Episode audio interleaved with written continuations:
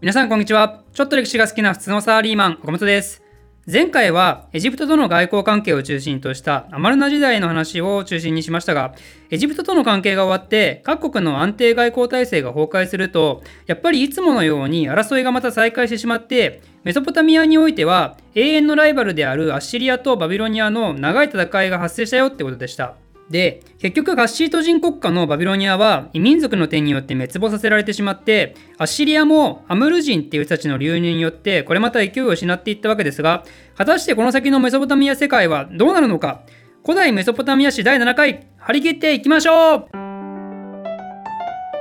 まず結論から言いますと、この後の古代メソポタミアでは、前回の話の終わりの時点でヘロヘロになっていたシリアが、見事なまでの V 字回復を果たして、そしてメソポタミアはおろか、オリエント全体に歯を唱える世界帝国へと成長していきます。ということで、今回の話では、どうやってアッシリアがそこまで大きな成功を果たしたのかについて順を追って説明していくことになりますが、まずアッシリアっていう国そのもののおさらいっていうか、時代によってカテゴリー分けされるのでそこに触れておくと、この世界帝国へと成長したフェーズのアッシリアのことをよく新アッシリアと言います。じゃあ新しくないアッシリアとしては何があるかっていうと、これは古アッシリアと中アッシリアと言われますね。古アッシリアっていうのは、あの、シャムシアダドの下でメソポタミア北部で存在感を発揮していた時で、これが大体紀元前2000年期の前半。で、中アッシリアはバビロン第一王朝が滅んだ後、またアッシリアが独立した時代。でもその間、ミタンニによる属国の時代も含まれてますが、まあ、ミタンニから卒業して、前回のアマルナ時代で大国へとまた再成長した時までのことを指しますね。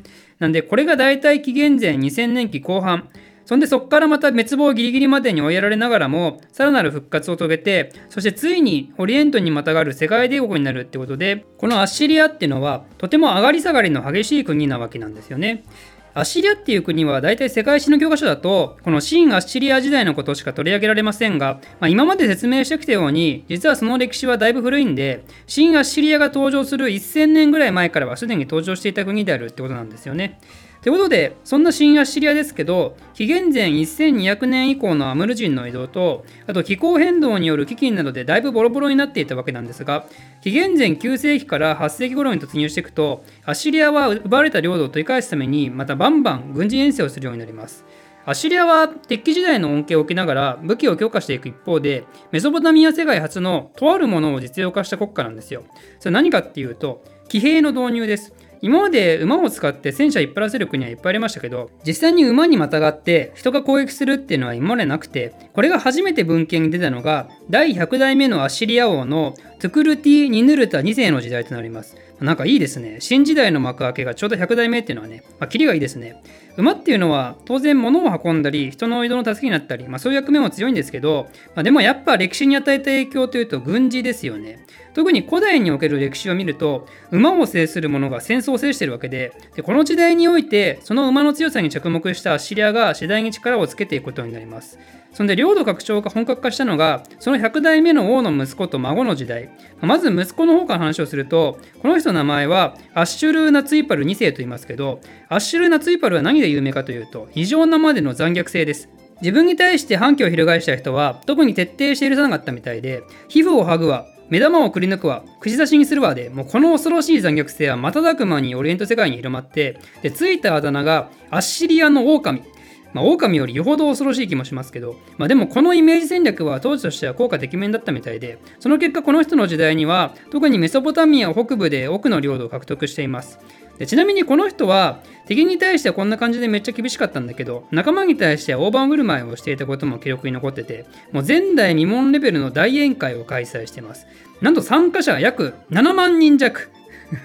これもはや宴会とかそういうもんじゃないだろうって感じですが、まあ、とりあえずそういう側面もあった人物だったわけですね。で、この人の時代では、まだバビロニアに対して何か動きがあった感じではないんですけど、その次の国王のシャヌマネセル3世の時代、この人の時代はバビロニアとの関係性に関して非常に興味深いことが起こってます。ある時、バビロニアで内乱が起きたんですけど、シャルマネセル3世は自国の兵を出陣させて、バビロニアに追い打ちをかけたとかそういうわけではなく、なんとバビロニア国王側の味方に立って内乱鎮圧を助けて、そんでその時にバビロニア国王と条約結んで友好関係築いてるんですね。で、その時の様子が石碑で残っていて、なんと、シャルマネセル3世とバビロニア王がなんか握手してるんですよ。まるで現代の国家首脳会談みたいな感じですけどね、まあ、この時代から握手が政治的場においても友好関係を表す行為だったっていうのは、まあ、興味深いですね。でちなみにこの石碑が世界最古の握手を示したものだと言われてます。で、シャルマネセル3世はバビロニアだけでなく、西側にもどんどん遠征して戦争を繰り広げまくるんですけど、例えばシリア周辺部の小国を複雑させるのに成功してるんですが、まあ、その一方で東側もイラン方面への転換に成功したりして、まあ、だからアッシルナツイパル2世とシャルマネセル3世親子の時代にアッシリアは奇跡の V 字回復を果たしたとも言えるわけなんですね。まあ、ただ残念ながらシャルマネセル3世の後はまた80年間ぐらい多少混乱が発生するんですけど、まあ、その後はついに世界帝国への道へとまっすぐに突き進んでいくことになります。例えば第108代目のアッシリア王ティグラト・ピレセル3世の時代になるとアッシリアの北にあったアッシリアのライバルであるウラルト王国っていうのを封じ込めるに成功して、まあ、そんでそれ以上の永遠のライバルである南方のバビロニアもついに王権を掌握してアッシリア王とバビロニア王の国王を兼任することに成功します。でその他にはティグラド・ピレセル3世っていうと強制移住政策を本格化させた人物として有名ですね、まあ、当時のオリエントでは支配された側の住民を違う土地に強制移住させることはよくあったんですけど、まあ、シリアにおいてはそれを大規模に実施し始めたのはこの人らしいです。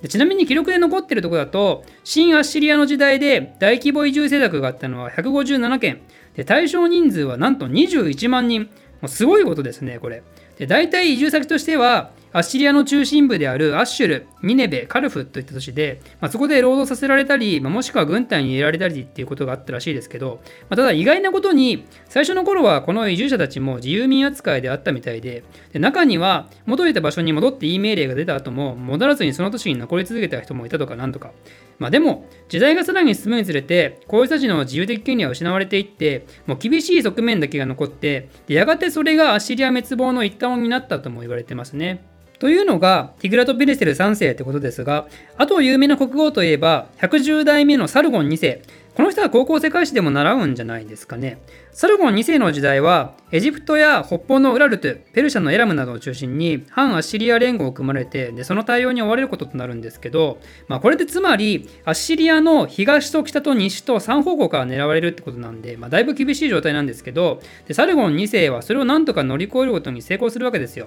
で、まあ、そのついでっていうか、まあ、世界史的に有名な話だと、イスラエル王国を滅ぼしたのもサルゴン2世ですね。もともとダビデ王とかソロモン王とかが活躍したヘブライ人の国家です。イスラエル王国はもう少し前に実は南北で分裂していてで南部に独立した方がユダ王国っていうんですけどサルゴン2世に滅ぼされたのは北側のイスラエル王国ですからね南部のユダ王国はもう少し後の新バビロニアによって滅ぼされます。で、あとサルゴン2世にまつわる話で言うと、首都のセントに関連した話があって、サルゴン2世即位時の新アッシリアの首都はカルフっていう都市だったんですけど、うーん、なんか立派なことしたいなってことで、新しい都を建設することに決めたんですよ。その信徒の名はドゥル・シャルキン。シャルキンはサルゴンの悪化道語なんで、まあ何でしょうかね。ドゥルは何を指すか分かりませんが、まあ多分サルゴンの町みたいな意味合いなんでしょうかね。で、シャルキンってね、なんか音的にあれに似てるでしょ。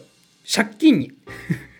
ズルシャルキンって、まあ、その名の通り、もうめちゃめちゃ借金して作られた町みたいで、金融業者からサルゴン2世相手に送られた、さっさと返せっていう督促状が残ってます。で、その記録で残ってるもんだと、借りていた資金は銀 285kg、ま